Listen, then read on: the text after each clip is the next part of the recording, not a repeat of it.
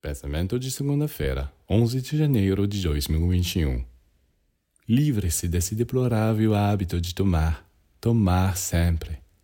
Esforce-se para pensar em dar. No mínimo, tente olhar para os outros com amor, sorrir para eles, arrancar algumas partículas benéficas de seu coração para jogá-las neles. Nesse ponto, é você quem vai se sentir rico e feliz o homem sempre tem medo de perder algo, de se empobrecer. Não entende que é justamente por essa atitude fechada que se empobrece. Para ficar rico, você tem que dar. Sim, ao tomar empobrece-se, e ao dar se enriquece.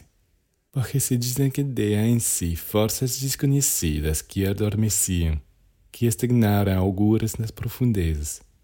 Ao querer projetá-los, eles começaram a circular, a brotar.